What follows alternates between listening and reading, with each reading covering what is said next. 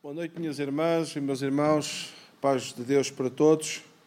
Espero que estejam bem, junto às vossas famílias.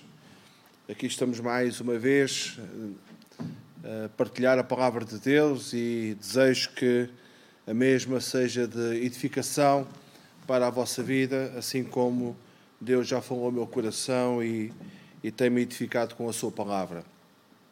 Continuamos a orar por cada um de vós uh, na lista que temos recebido no, no grupo da, da Igreja e acredito que Deus está a ministrar às vossas vidas segundo a sua vontade. Uh, e é bom esperarmos nele e termos paciência dele, porque uh, todas as coisas contribuem para o nosso bem, como diz a palavra do Senhor. Para vós, hoje eu trago uh, uma mensagem cujo tema é Quando Deus se manifesta. E este tema surge uh, numa leitura de Isaías 64, uh, verso 1. e este primeiro versículo deste capítulo de Isaías diz que, ó, oh, uma exclamação, se fendesses os céus e descesse, se os montes tremessem na tua presença. E uh, uh, não nos custa muito uh, refletir ou pensar que o profeta Isaías, que está a encerrar o seu ministério profético, ele anseia por uma manifestação extraordinária da presença de Deus. E isto nos leva a pensar que nunca é tarde ou demais anelarmos pela presença de Deus e pelo seu poder. Eh, fazendo uma análise nos dias que estamos a viver, eh, com todas estas pandemias, eh, olhando também para, para a Igreja que existe nos dias atuais, não nos custa concordarmos que precisamos de um avivamento de Deus, precisamos de um mover de Deus, precisamos de ver a manifestação poderosa de Deus uh, no meio uh, da igreja e que, por sua vez, depois terá o alcance da nossa sociedade. Uh, para Isaías, não era suficiente saber que Deus é onipresente, ou seja, ter apenas teoria ou conhecimento que são insuficientes. Para Isaías, eu queria ver a manifestação do Senhor. E isto uh, deve ser também um anel, um anseio uh, de cada um de nós. Vermos Deus operar em nós e através de nós. Uh, eu costumo usar aquele texto muito conhecido, o verso 5 do capítulo 15 de João, quando o Senhor disse: Sem mim nada nada, mesmo nada, podemos fazer. Então, a, a nossa mensagem vai, vai neste sentido, neste clamor, neste anseio por vermos Deus operar no nosso meio, vermos Deus operar uh, nas nossas celebrações, onde perdidos se convertem ao Senhor, onde vidas são transformadas, onde uh, enfermidades são curadas, onde os conflitos, onde uh, as dificuldades da igreja são supridas, mesmo até uh, financeiramente. O avivamento, meus irmãos, minhas irmãs, é algo que faz mais num, uh, num dia, uh, num tempo, do que provavelmente nós, na nossa carne, durante uma vida inteira. Em primeiro lugar, a manifestação da presença de Deus, ela só vem em resposta à oração. Isaías tem esta consciência, e se nós analisarmos bem o texto que acabámos de ler, o, o primeiro versículo uh, do capítulo 64, nós verificamos ali que estamos perante uh, uh, uma exclamação. Isaías está a falar com Deus: Oh, se fendesse os céus e descesses. Ele está a orar ao Senhor. E este é um princípio que a igreja precisa cultivar que nós precisamos desenvolver. A presença de Deus vem em resposta ao nosso clamor. Meus irmãos e minhas irmãs, nós, como igreja, precisamos clamar a Deus por manifestação do seu poder. Como igreja, precisamos levantar as nossas mãos, ah, mãos coletivas, como corpo, levantarmos as nossas mãos ao Senhor e ansiarmos e clamarmos para que Ele varre as nossas vidas, varre a igreja que pertencemos, varre a nossa nação com a Sua presença.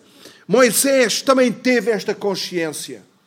E é interessante se nós fizéssemos uma análise de tudo aquilo que Moisés experimentou do mover de Deus, desde a libertação, aliás, mesmo na sua preparação para a libertação do povo de Israel do Egito. Lá no Egito, tudo aquilo que aconteceu, a manifestação poderosa de Deus através das dez pragas, a abertura do mar vermelho, a carne, a água, o pão, a glória de Deus manifesta na coluna de fogo de noite e da nuvem durante o dia. Mas no capítulo 33, de Êxodo 18, verso 18, diz, ele diz o seguinte: Rogo-te ele está a orar a Deus, ele está a clamar, ele está a fazer uh, uma. Uh, está a importunar o Senhor. Rogo-te que me mostres a tua glória. Ele não está satisfeito. Ele não pode estar satisfeito. E, meus irmãos, como igreja, nós precisamos sair desta apatia. Nós precisamos sair desta mornidão. Nós precisamos sair apenas deste ritualismo de virmos aos domingos, de celebrarmos e acharmos que está tudo feito. Deus tem um mar, um mar inesgotável, um mar amplo, um mar que não tem fundo de, de, de, manifestações poderosas da Sua presença. Sempre foi assim também na história da Igreja. Pela oração, nós nos conectamos conectamos a fraqueza humana à onipotência divina. E tudo começa aqui. Nós precisamos de olhar para nós mesmos e percebermos que sem Deus nós não podemos fazer nada. Sem Deus nós somos fracos. Sem Deus nós somos débeis. Sem Deus nós somos impotentes. Sem Deus a nossa tendência é andarmos aqui de uma forma crispada, de uma forma carnal, tratando as coisas de uma forma racional. Nós precisamos entender que nós temos uma potencialidade à nossa disposição. Deus tem um recurso enorme, poderoso à nossa disposição e nós precisamos clamar a Ele por, por graça, por poder, por, por intervenção sobrenatural nas nossas vidas. Lá em Atos, no capítulo 4, verso 29, quando os nossos irmãos tiveram aquele primeiro embate, aquelas proibições de anunciar o Evangelho, eles levam o assunto à igreja. E vejam o que é que diz lá no verso 29. Esta é uma oração lindíssima. Aconselho-vos a vocês lerem este capítulo 4 de Atos dos Apóstolos.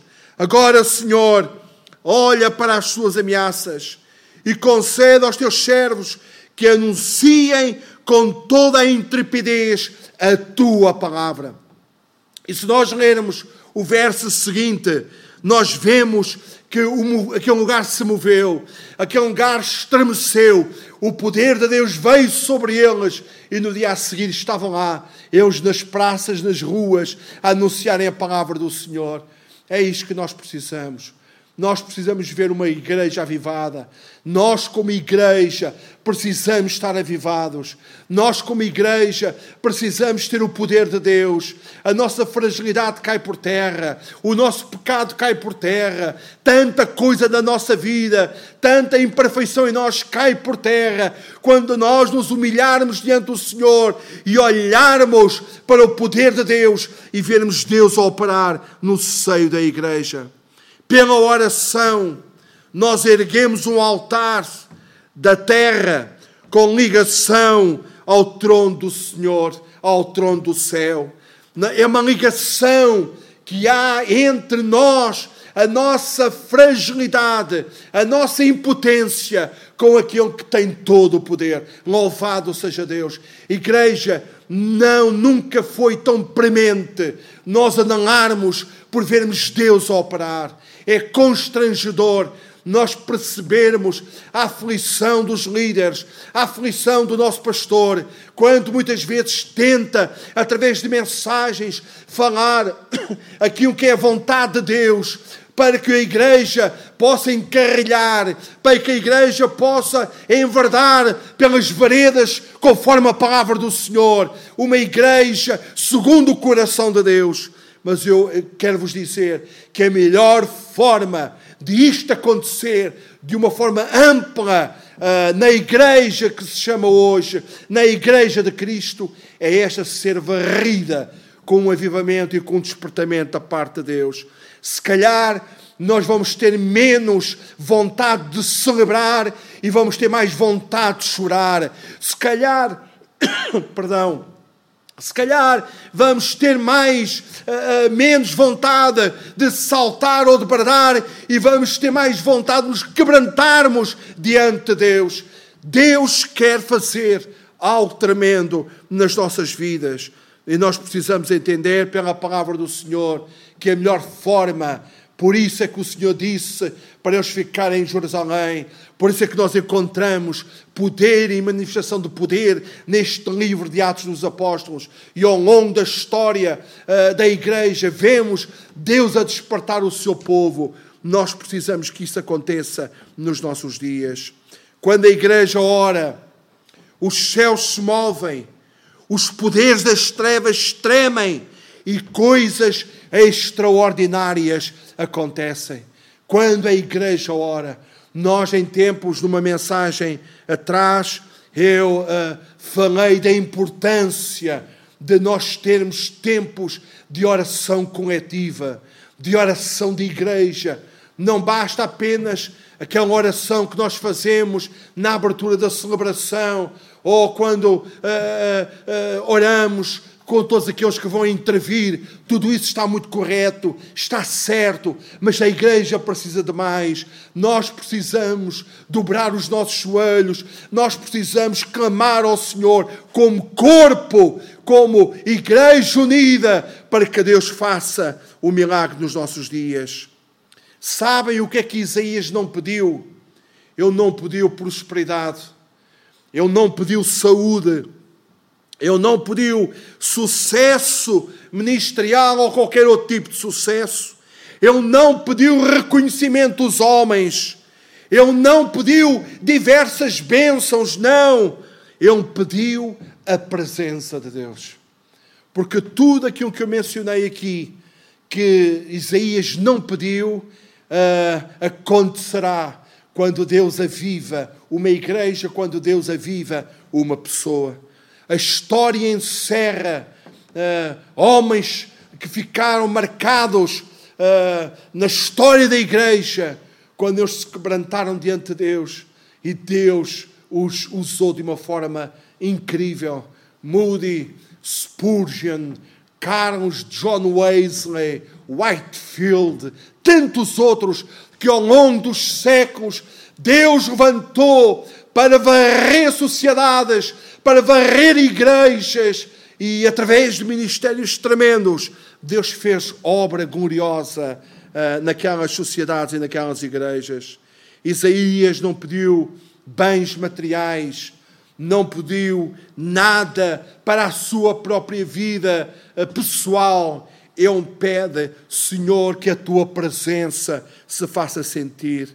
Ele pediu uma manifestação sólida e poderosa, a ponto de os montes mais sólidos tremerem em Sua presença. O que é que isto significa, meus irmãos? Quando Deus se manifesta, aquilo que parece inabalável, aquilo que parece que está mais sólido, está mais fixe, está mais. Cons... Perdão consolidado, é sacudido desde os alicerces. Ele está aqui a dizer: ah, se os montes se fendessem, Uh, isto aconteceu, como vamos ver uh, mais à frente, quando Deus baixou no Monte Sinai, diz que tudo fumegava. O monte daquela cordilheira estremecia por todo um lugar. E é isto mesmo.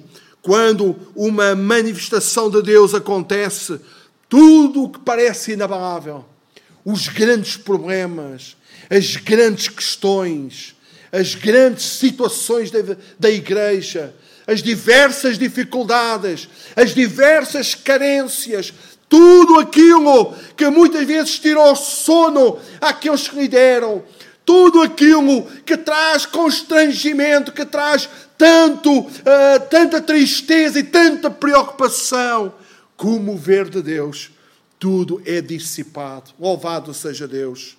Ninguém pode resistir à presença manifesta de Deus. Em Isaías 43, 13, este mesmo profeta diz, em relação, ele está a falar em relação ao Senhor, agindo eu, quem o impedirá? Se Deus agir, o que é que pode impedir? Nós muitas vezes lutamos, nós muitas vezes, irmãos, eu falo por experiência, também já de algumas décadas a pastorear a igreja, quantos dilemas, quantas noites eh, mal dormidas, quantas preocupações, quantas ansiedades, quantas situações para tratar. Mas o Senhor quer nos dizer nesta noite: se Ele operar, se Ele agir, quem é que pode impedir? Louvado seja Deus. Então, em primeiro lugar, fiquemos com este conceito. A manifestação da presença de Deus vem em resposta à oração. Em segundo lugar, a manifestação da presença de Deus é uma expressão do seu irresistível poder. O poder de Deus é irresistível, ninguém pode resistir.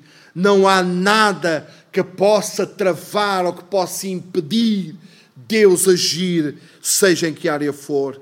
Quem poderá deter o braço do Todo-Poderoso quando Ele se manifesta? Quem é que pode? Eu estou-me a recordar, não está aqui nos apontamentos, mas Deus está a trazer ao coração. Uh, nem era preciso Jesus falar quando estava perante, uh, perante alguém possuído por demónios. Lembro-me do episódio quando um possesso, uh, os demónios falou através dele, perguntando que temos nós contigo, filho de Davi, vieste nos atormentar antes de tempo. Só da presença de Jesus o inferno estremecia, os demónios ficavam incomodados e bastava apenas uma palavra sai e eles automaticamente saíam da vida daquele que possuíam. Quem poderá deter? Os pecadores mais duros? De modo nenhum. As nações mergulhadas na maldade e injustiça? De todo. As igrejas fracas, mornas, apáticas e indiferentes?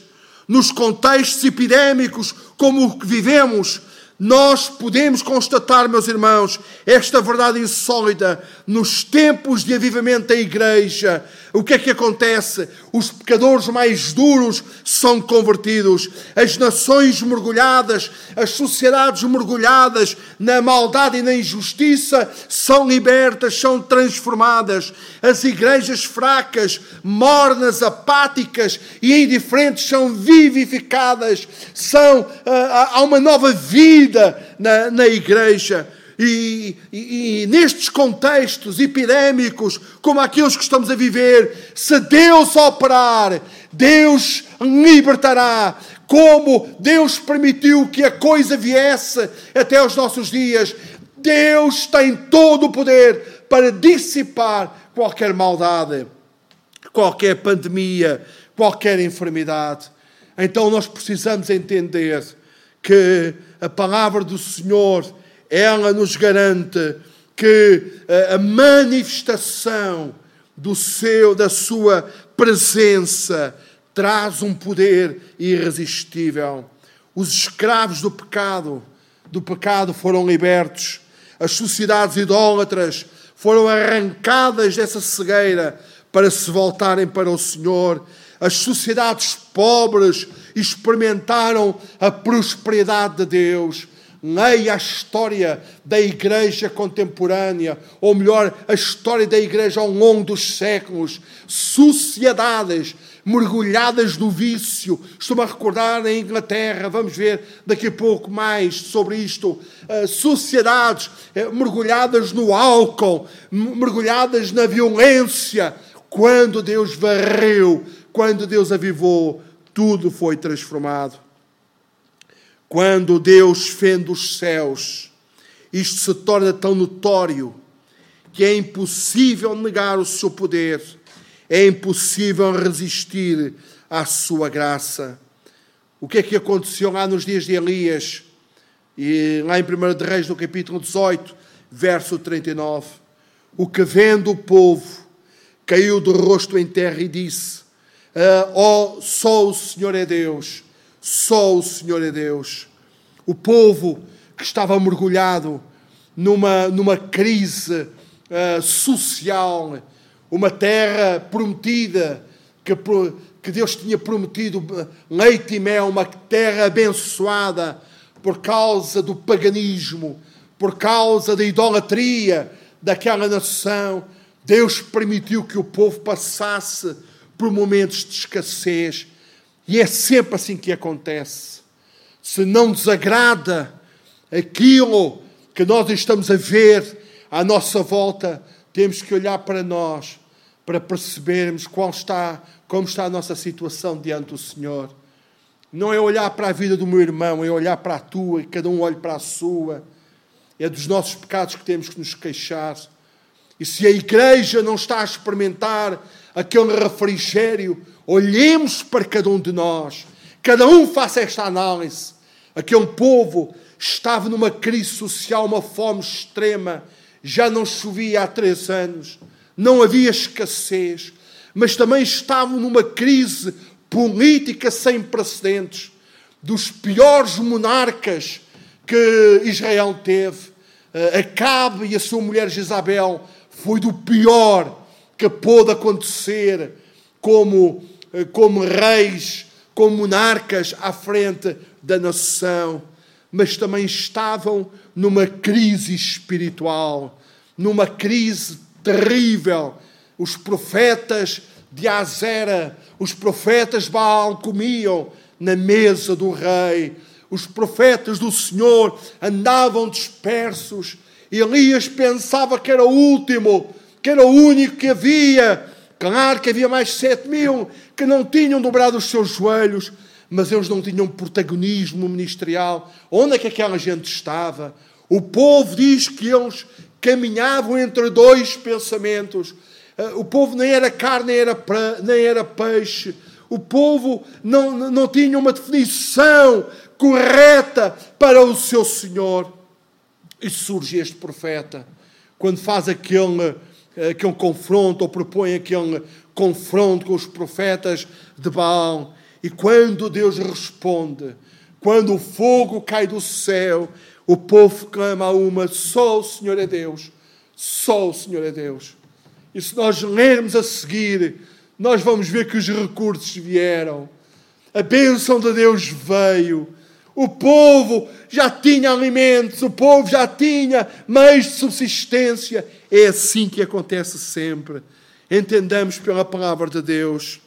Deus faz mais num dia, num dia de avivamento, do que nós uma vida inteira na força da nossa carne. Que nós tenhamos isto em consideração na nossa consciência. Deus faz mais uh, num ápice de tempo do que nós em tantos anos operando através apenas da nossa carne. Urge, é urgente a manifestação da presença de Deus. Porque, meus irmãos, as nações têm virado as costas ao Senhor. Irmãos, é constrangedor vermos a nossa nação virada para o catolicismo, virada, irmãos, para a idolatria, para a superstição, para a confusão religiosa, é constrangedor. Os ímpios escarnecem de Deus. As igrejas estão mergulhadas na apatia, na sonolência e na aparência. O que conta é vir, o que conta é aparecer, o que conta é apenas isso. Mas, irmãos, existe tanta apatia, existe tanta sonolência, existe tanta fragilidade espiritual, existe tanta precariedade na fé, existe tantos conflitos, tanta coisa que não deveria existir na igreja do Senhor. Alguém nas minhas amizades esta, esta semana me dizia Paulo, eu estou a pensar sair da igreja. Eu não aguento mais, eu estou a pensar sair da igreja, porque a igreja não é aquilo que o Senhor a instituiu. As pessoas uh, tornam-se indiferentes umas para as outras, as pessoas uh, uh, não, não, não, manifestam mais o seu amor e a sua cordialidade uns para com os outros. E esta pessoa dizia: Eu estou a pensar sair da igreja. Irmãos, que calamidade. Eu não estou aqui no muro das lamentações. Eu estou a ser muito realista daquilo que estou a dizer. Nós analisamos a igreja. Eu sei, o nosso pastor tem ministrado nesta, nesta academia ali em Alverca alguma coisa muito importante. E ele tem dito, eh, vezes sem conta, que Deus vem buscar não uma igreja fraca, não uma igreja apática, não uma igreja morna, mas uma igreja gloriosa. Irmãos, e isto só é possível. E ainda ontem o nosso irmão dizia que isto pode acontecer num dia para o outro, num ápice de tempo. E é assim que nós devemos estar nesta expectativa daquilo que Deus quer e pode e vai fazer para a glória do seu nome. Nós somos a igreja do Senhor. Crentes, em vez de buscarem o reconhecimento de Deus, procuram buscam o reconhecimento dos homens. Por tudo isto, a Igreja precisa da manifestação do poder e da presença de Deus. Precisamos ver os céus rasgados e ver Deus descer e manifestar o seu poder. Então, irmãos, nós falamos aqui que a manifestação da presença de Deus é uma expressão do seu irresistível poder. E para finalizar nesta noite, eu quero vos dizer que, em terceiro lugar, a manifestação da presença de Deus traz glória ao próprio Deus e força e ânimo e coragem à Igreja do Senhor. Não nos esqueçamos, meus queridos, que a palavra de Deus diz que nós fomos criados para a honra e glória de Deus. Nós não fomos criados, irmãos, para parecer bem ao quem está ao nosso lado, ou para sermos mais vistos ou menos vistos com aquele ou com o outro, ou temos mais cargos ou menos cargos, ou mais protagonismo ou menos protagonismo. Esqueça, tu fostes criado, eu fui criado para honrarmos a Deus. Então a opinião de Deus é que conta, o conceito de Deus é que conta, o que Deus pensa a nosso respeito é que conta. Então veja que quando a manifestação de Deus, quando a manifestação da presença de Deus eh, traz glória ao próprio Deus, Ele, por sua vez, abençoa a sua igreja. Os incrédulos, os escarnecedores, os apáticos, os carnais ficarão perplexos diante da manifestação poderosa de Deus. Diz o texto, e já referi este episódio, que quando Deus desceu no Sinai, as rochas maciças tremeram e fenderam-se. Podem conferir lá em Êxodo, no capítulo 19, verso 18. Quando Deus desceu no Pentecostes, as nações reunidas em Jerusalém ficaram atónitas e foram impactadas com o poder da palavra proclamada no poder do Espírito Santo.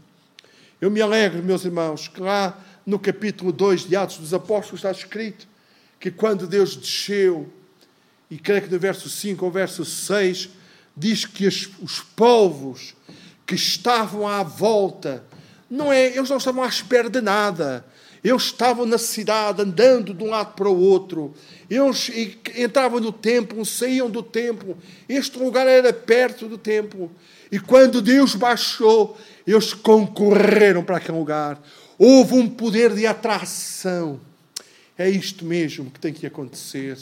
O, o prior velho, ele tem que ser atraído, não pelas nossas ideias, são importantes, não quer desvalorizar nenhuma delas, não pelos nossos projetos, são importantes, eu não quero desvalorizar nenhum deles, mas o que vai impactar a vida das pessoas, o que vai atrair é a minha vida estar avivada, é a igreja viver, experimentar um Pentecostes de Deus.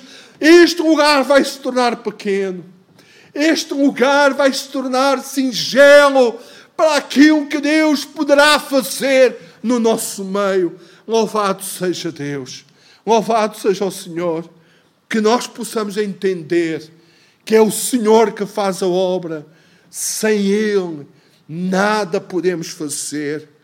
Desse dia em diante, do dia de Pentecostes em diante, o Evangelho não deixou de galopar, alcançando o mundo de então não parou mais.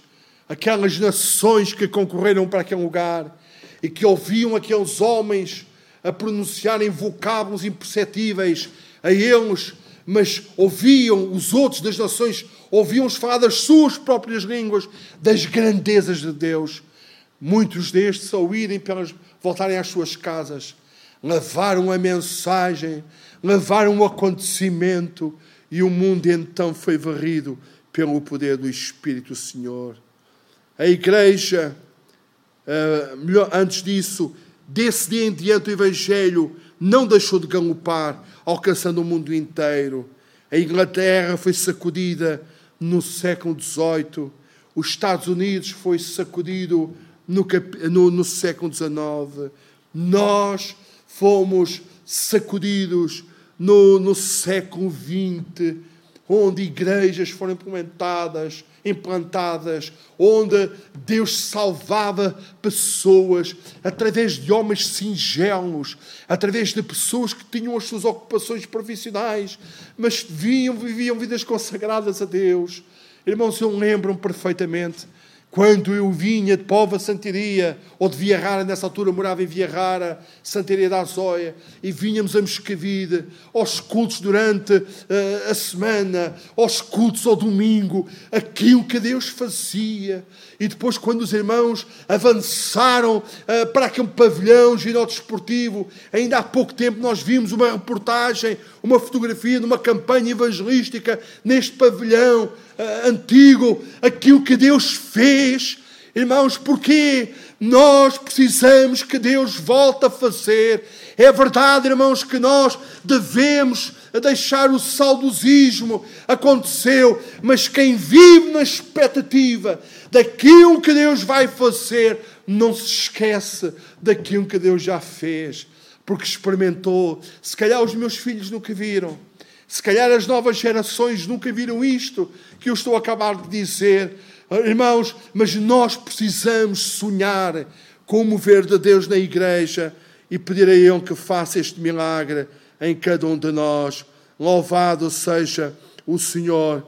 Estou mesmo quase a terminar e quero vos dizer, meus irmãos, que quando Deus fez isto, ao longo da história, uh, ao longo dos séculos, Ele quer fazer nos nossos dias. Milhentas missões e missionários foram usados por Deus, levando esperança para os povos. O mundo foi e será impactado com a manifestação da presença de Deus. E finalizo lendo este texto, Ebacuque uh, no capítulo 2, verso 14, um texto muito conhecido. Pois a terra se encherá do conhecimento da glória do Senhor, como as águas cobrem o mar. Esta é a vontade de Deus. Que a terra se enche. Não é a vontade de Deus ficarmos cafuados dentro de quatro paredes. Eu sei que é agradável, irmãos quem promove dinâmicas neste lugar. Eu sei que sente prazer em servir e isso é ótimo, é fantástico. Irmãos que têm o coração na obra de Deus, sente zelo pelas coisas e envolve-se nas coisas de Deus. Isso é muito bom. Mas, meus queridos, nós precisamos mais. Nós precisamos sair da orgânica para a desorganização de Deus. Eu não estou a dizer que Deus é desorganizado, mas muito destes movimentos deixa de ser o controle do homem, deixa de ser a liturgia, deixa de ser as formas que nós adotamos para ser o quê? Gente a cambalear. Eles diziam, estão cheios de mosto. Ninguém poderia dizer dos de fora, mas aquilo era um culto. Eles estavam em oração, eles estavam em louvor, eles estavam em cumprimento da palavra de Deus. Aquilo era um culto. Quando veio o poder, tanta coisa, irmãos, que transcende aquilo que nós pensamos aconteceu. Que Deus faça o mesmo com o CCBA. Irmãos, este é o meu anel, este é o meu desejo, esta é a minha oração. E se me permitem, eu gostaria de finalizar com uma oração pela igreja, pelos líderes, por cada um de nós, para que Deus varre, para que Deus avive, para que Deus transforme, para que Deus nos dê um batismo de amor sobrenatural, para amarmos cordialmente uns aos outros, para nos estimularmos uns aos outros, para nos considerarmos uns aos outros, irmãos, como o corpo de Cristo. Pai Santo, nós estamos diante de Ti e temos, Senhor, pregado e falado da importância de Tu rasgares os céus e baixares com a Tua presença, Senhor, a fim de até as pedras, até as rochas se fenderem, até os montes tremerem com o Teu poder. Pai, nós oramos no nome do Senhor Jesus que tenhas misericórdia da tua igreja. Este é o nosso clamor, Senhor, que tu possas varrer esta comunidade, tu possas varrer as comunidades congêneres, irmãos, tu possas varrer, Senhor, a nossa nação com a tua presença. Pai, faz o milagre para que prodígios e maravilhas aconteçam, para que os dons se manifestem, para que a tua glória seja vista, para que, Senhor, o teu poder seja derramado em cada um de nós. Pai, usa os líderes desta igreja, usa cada um, Senhor, desde o pastor a todos aqueles que lideram departamentos, que eles possam ser promotores, Senhor, de, de, de, busca do despertamento vindo da tua parte, que eles possam ser o exemplo, Senhor, de buscarmos os recursos do céu. Pai, no nome de Jesus, atenda ao nosso clamor e aviva a tua obra para a glória tua e fortaleza de cada um de nós. Nós oramos no nome do Senhor Jesus. Aleluia. Obrigado, Senhor. Obrigado, Senhor. Meus irmãos, que a graça e a paz de Jesus esteja com cada um de vocês. Fiquem na paz do Senhor. Eh, como sabeis, no próximo domingo nós não poderemos estar presencialmente aqui na casa de oração, mas por favor, procurem formas de assistirem à mensagem que o nosso pastor já gravou também e o louvor também foi gravado ou vai ser gravado uh, para que possamos assistir e possamos também nas nossas casas comungarmos, uh, porque vamos tomar a ceia uh, nas nossas famílias, com as nossas famílias, mas também em espírito nós podemos estar juntos e apoiarmos também a obra do Senhor. Que Deus vos abençoe e até uma próxima oportunidade. Obrigado pela vossa atenção.